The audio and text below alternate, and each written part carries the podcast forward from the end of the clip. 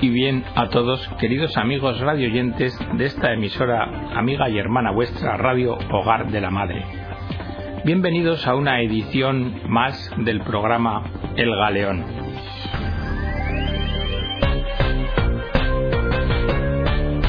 Vamos a comenzar el programa de hoy con unas noticias y a ver si adivináis de qué va a tratar el contenido del mismo y de los sucesivos que haremos. La noticia nos dice el hambre está en la calle. El hambre, enfermedad endémica de los países pobres que creíamos erradicada en España, está extendiéndose alarmantemente entre nosotros. Caritas Española ha puesto el dedo en la llaga. Más de nueve millones de españoles bajo el umbral de la pobreza y un millón cuatrocientos mil hogares en los que ninguno de sus miembros trabaja. El hambre está en la calle y el programa de televisión Pueblo de Dios se ha citado con ella en los comedores sociales de la Iglesia de Madrid, en los que desayunan, comen y cenan diariamente más de 3.000 personas de diversa clase, condición y religión. Porque lo cierto es que muchas personas no pueden pagar su alimentación diaria y que los comedores sociales vuelven a ser muy solicitados.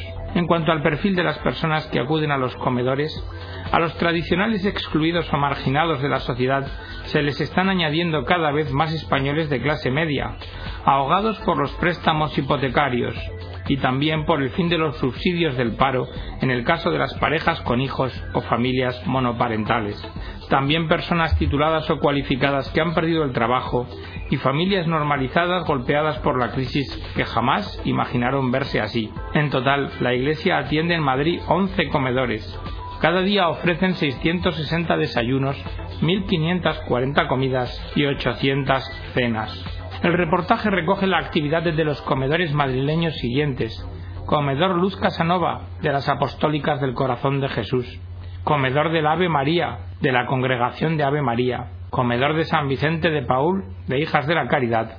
Y comedor de Santa Micaela, de la Orden de Malta. Este último comedor lleva cuatro años funcionando, pero los anteriores llevan respectivamente 88, 400 y 96 años funcionando. Otra noticia. El Banco Central Europeo ha inyectado cerca de un billón de euros a la banca. Dijo el director de uno de los mayores bancos europeos que los bancos no van a ser tímidos en esto de la petición de fondos al Banco Central Europeo. Otra noticia de Forum Libertas. La grave situación social en España. Cuatro de cada diez parados no cobran nada. De los 5,6 millones de desempleados, más de 2.200.000 no perciben ningún tipo de prestación. Y de los 3 millones que sí la reciben, más de la mitad ingresa poco más de 400 euros al mes. El número total de desempleados ha superado los 5,6 millones de personas. Con los actuales datos de la EPA en la mano, la tasa de cobertura de los desempleados ha bajado hasta el 57%, más de 2.200.000 personas sin nada. Y Europa Press nos dice que el paro ha subido en 365.900 personas en el primer trimestre del año 2012, hasta los 5,6 millones, superando la tasa de paro, el 24%. La tasa de paro alcanza así su nivel más alto en la serie histórica comparable de la que se dispone. Por otra parte, la BBC nos dice también en abril de 2012 que un estudio realizado para el Servicio Mundial de la BBC ha determinado que la percepción popular sobre la injusticia económica ha crecido en los últimos tres años. La investigación la ha realizado la empresa Global Scan y sugiere que la mayoría de la población en 17 de los 22 países estudiados cree firmemente que los beneficios y responsabilidades económicas no están justamente distribuidos en sus naciones. Y esta característica es particularmente acusada y marcada en nuestro país, España. Y Europa Press nos dice que el Fondo Monetario Internacional ha avisado de que una vez agotadas las opciones para una recapitalización privada de la banca a través del Fondo de Garantía de Depósitos, puede ser necesario un mayor recurso a la financiación pública, con la finalidad de preservar la estabilidad financiera y rescatar entidades problemáticas el Fondo Monetario Internacional ha sugerido la posibilidad de fijar sociedades públicas o privadas especializadas en la gestión de activos tóxicos, tal y como se plantean el Banco de España y el Ministerio de Economía. Por otra parte, también en abril nos llega la noticia de Forum, a través de Forum Libertas de que ha constatado el Centro de Investigaciones Sociológicas que para la opinión pública española el máximo responsable de la actual situación económica de España ha sido el Ejecutivo de Zapatero. Así, en la encuesta se opina sobre quién tiene la responsabilidad fundamental en la situación económica que vivimos. El 30,8% de españoles opina que el gobierno español, y de seguido el 23,6% que es de las entidades financieras. Es más, al hablar de fiabilidad en la encuesta, tan solo las entidades financieras dan menos confianza a los ciudadanos que los partidos políticos. Martín Morales se preguntaba en ABC, ¿pero de verdad alguien cree en serio que la corrupción de la política, de la justicia, de la educación, del periodismo puede cambiar si primero no cambia cada político, cada juez, cada educador, cada periodista. Y así llegamos al tema del programa y de los sucesivos que vamos a editar. La corrupción en España, un problema grave. Titular del Imparcial. El 88% de los españoles cree que la corrupción en España es un problema grave. El articulista dice que poco le parece. Y eso que nos situamos por encima de la media de la Unión Europea. Pero la pregunta es, ¿qué hace que esta podredumbre esté tan extendida en España? Según una encuesta del Eurobarómetro, los españoles culpamos a la falta de transparencia en el gasto público, a la pasividad de nuestros políticos para combatir estos usos, a que la responsabilidad penal de los culpables es mínima, o a que ni siquiera muchas veces tienen que pasar por delante de un juez o un tribunal. También se destaca la cercanía y excesiva amistad entre empresarios y políticos, lo que en España se llama el compadreo. Parece evidente una perogrullada que más transparencia gracias a leyes más duras y con una aplicación estricta solucionaría la mayoría de los casos de corrupción de España. Si bien es verdad que su propuesta es, y esta es la desgracia, tarea de los propios políticos. Los jueces se quejan de que tienen las manos atadas ante determinados casos porque su trabajo es aplicar la ley existente. Y esto nos hace echar de menos la ansiada separación de poderes. Otro elemento a tener en cuenta es si la corrupción puede ser responsable de la quiebra de un país. El articulista dice que los griegos dirán que sí, y en España, como siempre, depende del partido al que se vote. Un ejemplo claro, dice el articulista, los expedientes de regulación de empleo en Andalucía. Y en la página de la cadena ser.com leemos que España es uno de los países de Europa donde un mayor número de políticos imputados por jueces se presentan para gobernar regiones y municipios en los próximos cuatro años, refiriéndose a las elecciones del año 2011. El 80% de los imputados se reparten entre el Partido Popular y el Partido Socialista Obrero Español. Por número de imputados, Andalucía es la comunidad que encabeza el listado. Y como dice en el periódico Alfa y Omega, Juan Luis Vázquez Díaz Mayordomo, en el número 524, lo cierto es que el fenómeno de la corrupción se ha extendido por España. ¿Qué hay de lo mío? La corrupción urbanística ha sido y es noticia de portada en todos los diarios desde hace años. Sin embargo, este fenómeno no es algo que afecte solo al mercado inmobiliario o a determinados empresarios o políticos. La corrupción es una verdadera lacra de la que participa toda la sociedad, en mayor o en menor medida, y es consecuencia de la carencia del rigor ético y moral. Al final, por acción o por omisión, nos afecta a todos, y todos perjudicados. La corrupción urbanística es un escándalo que ha estado en todas las conversaciones e informativos de nuestro país hasta tal punto que su importancia trascendió nuestras fronteras. El presidente de la Federación Rusa, Vladimir Putin, se refirió a la corrupción en España para defenderse de las críticas que recibía en su país por la falta de respeto a los derechos humanos. Y lo que es más, en la televisión nacional de un país tan alejado de nuestro entorno como es Zimbabue, las autoridades han incluido un anuncio en el que piden a los ciudadanos integridad en la tramitación administrativa, para evitar que la corrupción se extienda como está ocurriendo en España. Y es que hasta este extremo hemos llegado. La organización Transparencia Internacional elabora anualmente un índice de percepción de la corrupción. Parte para ello de múltiples encuestas. Puntúa a los distintos países según una escala de 0 a 10. En España, en los últimos años, ha ido bajando un punto cada año. En la actualidad está en el 6,9 y ocupa nuestro país el puesto 23 de la lista de los países menos corruptos del mundo. Lo que ha salido a la luz es la normalización de la corrupción entre aquellos que tendrían que dar ejemplo de ser depositarios de la confianza pública.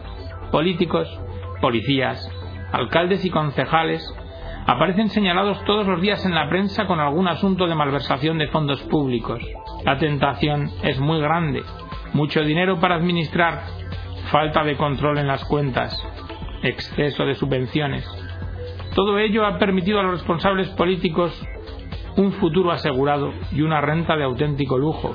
La normalidad con la que se ha visto este fenómeno a lo largo de los años lo ha elevado al rango de cultura propia, del pelotazo, que ha ocupado violentamente el sitio que correspondería a una cultura de virtudes.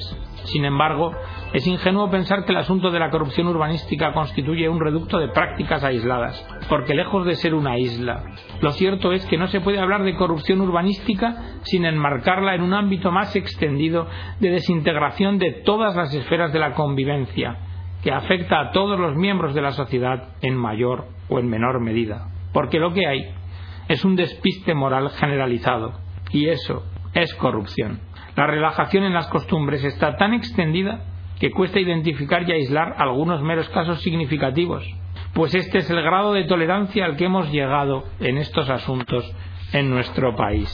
A lo largo de la historia, todas las culturas y todos los imperios poderosos de cada momento han llegado a un declive, a medida que aumentaba en su seno el fenómeno de la corrupción de las costumbres y de los valores naturales.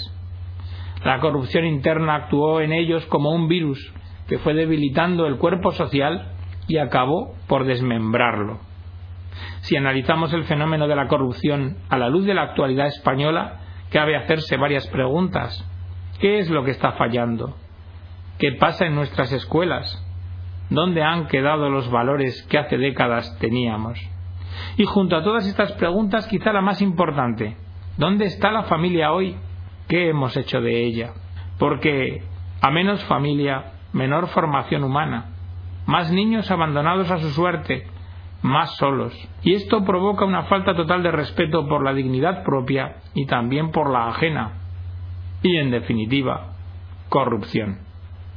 Si algo se quiere hacer en este sentido, habría que acudir a la raíz, recuperar la familia y sanar lo que está enfermo, lo que hay que curar, porque no son buenas las separaciones, ni los divorcios, ni los abortos, ni el trabajo absorbente, ni el escaso tiempo para los niños, ni tanta actividad extraescolar y tanta televisión. Todo esto ha repercutido en la sociedad. Los niños siempre han tenido y necesitado sus propios héroes, alguien a quien imitar.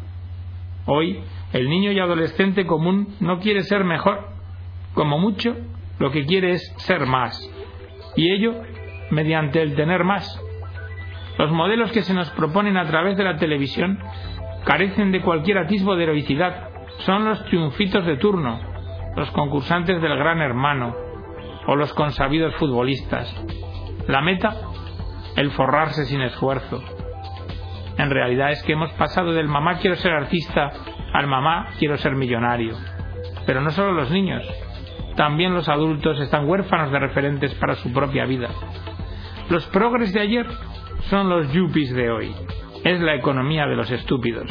La caída de las ideologías dejó a medio mundo sin algo por lo que o en contra de lo que luchar. Y sin ideales, la vida se ha convertido en una mera lucha por la supervivencia, un evolucionismo económico, sin otro fin que conseguir el último videojuego del mercado o un coche más caro que el del vecino, y sin algo que trascienda el propio yo, sin más cordón umbilical que el que nos une a nosotros mismos, el hombre acaba por ser un animal acorralado, encerrado en la caverna de su propio bienestar. Hoy se toleran cosas que antes no se toleraban.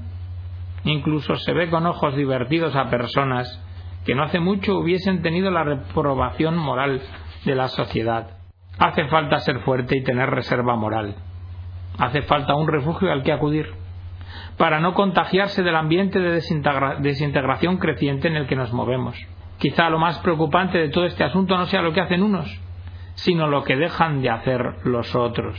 Porque la mayor o menor pasividad es el criterio último para juzgar hasta qué punto ha invadido la corrupción una sociedad. Y nos preguntamos, ¿Existe marcha atrás en este proceso? La respuesta positiva exige recuperar los canales de transmisión y los contenidos de lo que constituye saber andar por la vida. La familia, la escuela, los medios de comunicación. Todos estos elementos juegan aquí un papel fundamental, porque aprender a vivir es algo serio y responsable, pero a la vez frágil. Se olvida fácilmente cuando colocan delante de nosotros la luz de la centella del enriquecimiento fácil. Pero no todo vale.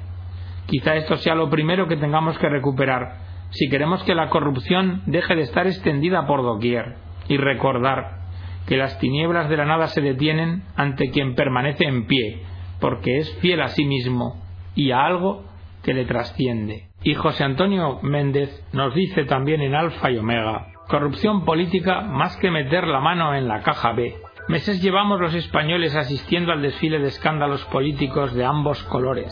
Los políticos niegan, encubren y se atacan mutuamente desde los medios afines. Los ciudadanos se indignan. Y los expertos aseguran que las nuevas generaciones reciben un mensaje cargado de vileza. Pero lo cierto es que los últimos tiempos han devuelto a España el recuerdo de la corrupción política de los años 90, con escándalos financieros, tráfico de influencias, tramas urbanísticas, tránsfugas partidistas, soplos y sumarios filtrados, que saltan de partido a otro y de medio a otro, y que solo dejan clara una cosa, que algunos se llenan los bolsillos a costa de los contribuyentes y traicionan los principios por aferrarse al cargo. Don José Ángel Ajejas, profesor de Ética General y Profesional de la Universidad Francisco de Victoria de Madrid, asegura que con estas acciones se envía un peligroso mensaje a la sociedad y a las nuevas generaciones. Los políticos deberían ser conscientes de que su labor es ejemplar, hagan lo que hagan. Son un ejemplo en el que se mira la sociedad. Su corrupción, como la de la justicia, es mucho más grave que la de un empresario, pues ellos no actúan a título personal. Su responsabilidad es mayor en relación con el bien común y tienen una obligación añadida de velar por la rectitud de la vida social. Y Ajejas diagnostica que una de las causas de este clima de corrupción es la pérdida del sentido vocacional del político, porque la dedicación a la política no ha de ser un medio de vida, sino una decisión personal y temporal de servicio responsable al bien común. Don Santiago Abascal, presidente de la Asociación para la Defensa de la Nación Española, Asegura a su vez que los políticos son seres humanos y por tanto falibles, pero esto no sirve de excusa si no trabajan para servir a los demás, porque nos recuerda que también hay una corrupción ideológica e inmoral que se manifiesta en la traición a los principios y valores. Se refiere a políticos que quieren mantenerse en su puesto a toda costa. Abascal dice que hay muchos militantes desencantados y que muchos jóvenes que entran en los partidos asumen que aprovecharse de las circunstancias en beneficio propio es lo normal. Incluso gente buena que entra para cambiar las cosas acaba corrompiéndose. Nadie dice aquí estamos para servir, sino aquí estamos para ganar. En el programa El Contrapunto de ABC. Radio dice la periodista Isabel San Sebastián, una tiene que reafirmarse en sus convicciones democráticas para sacarse de la cabeza la idea de que el estado del bienestar consiste en matarse a trabajar como una mula para que al final se lleven el dinero tres chorizos y en el país, José Antonio Hernández escribía Imagino los puños apretados de padres de familia desempleados a los que el Estado inyectó en vena recortes que alejan el trabajo y que otean perplejos en televisión la cascada de políticos y ayudantes de Cámara que desfilan ante jueces de algunos rincones de España por corrupción. Pero queridos amigos, ante este fenómeno de la corrupción no cabe decir que no tenemos modelos históricos a seguir. Oración fúnebre de Pericles. Tenemos un régimen político que no emula las leyes de otros pueblos y más que imitadores de los demás, somos un modelo por seguir.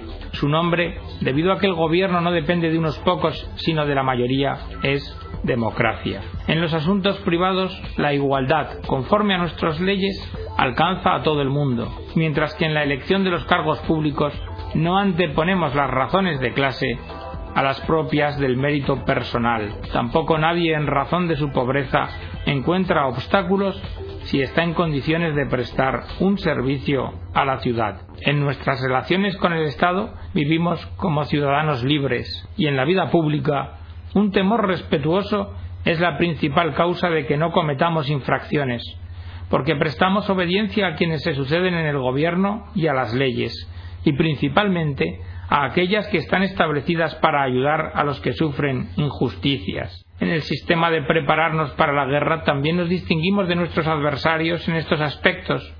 Nuestra ciudad está abierta a todo el mundo y en ningún caso recurrimos a las expulsiones de extranjeros. Nosotros no nos afligimos antes de tiempo por las penalidades futuras y llegado el momento no por ello nos mostramos menos audaces que aquellos que andan continuamente atormentándose. Amamos la belleza con sencillez y el saber sin relajación. De la riqueza nos servimos más como una oportunidad para la acción que como un pretexto para la vanagloria. Y entre nosotros, el motivo de vergüenza no es la pobreza, sino el no hacer nada por evitarla. Somos los únicos que a quien no toma parte en estos asuntos públicos lo consideramos no un despreocupado, sino un inútil. Y nosotros mismos, cuando damos nuestro juicio sobre los asuntos, es porque los hemos estudiado antes puntualmente. También nos distinguimos en cuanto a que somos extraordinariamente audaces a la vez que hacemos nuestros cálculos sobre las acciones que vamos a emprender, mientras que a otros es la ignorancia la que les da el coraje, y el cálculo la que les provee de indecisión. Y es justo que sean considerados los más fuertes de espíritu quienes, aun conociendo las penalidades y los placeres, no por esto se apartan de los peligros. También en lo relativo a la generosidad somos distintos de la mayoría, pues nos ganamos los amigos no recibiendo favores, sino más bien haciéndolos. Resumiendo, afirmo que nuestra ciudad es en su conjunto un ejemplo para Grecia, y que cada uno de nuestros ciudadanos individualmente puede, en mi opinión, hacer gala de una personalidad propia suficientemente capacitada como para dedicarse a las más diversas formas de actividad con gracia y habilidad extraordinarias. Porque entre las ciudades actuales la nuestra es la única que puesta a prueba se muestra superior a su fama y la única que no suscita indignación en el enemigo que la ataca cuando éste pondera las cualidades de quienes son causa de sus males, ni en sus súbditos el reproche de ser gobernados por hombres indignos. Y dado que mostramos nuestro poder con pruebas importantes y sin que nos falten los testigos, seremos admirados por nuestros contemporáneos y por las generaciones futuras, y no tendremos necesidad de ningún Homero que nos haga el elogio, ni de ningún poeta que deleite el momento con sus versos. Nos bastará con haber obligado a todo el mar y a toda la tierra a ser accesibles a nuestra audacia, y con haber dejado por todas partes monumentos eternos en recuerdo de males y bienes. Tal es, pues, la ciudad por la que estos hombres han luchado y muerto, oponiéndose notablemente a que les fuera arrebatada, y es natural que todos los que quedamos estemos dispuestos a sufrir por ella. Tras esta oración fúnebre de Pericles, de Tucídides, cabe preguntarse, como hacía Martin Luther King o como Albert Einstein, los buenos, ¿qué están dispuestos a soportar para frenar la acción de los malos? Que Dios os bendiga a todos, queridos amigos, y os espero en la próxima edición del programa El Galeón, donde seguiremos desgranando el fenómeno de la corrupción en España.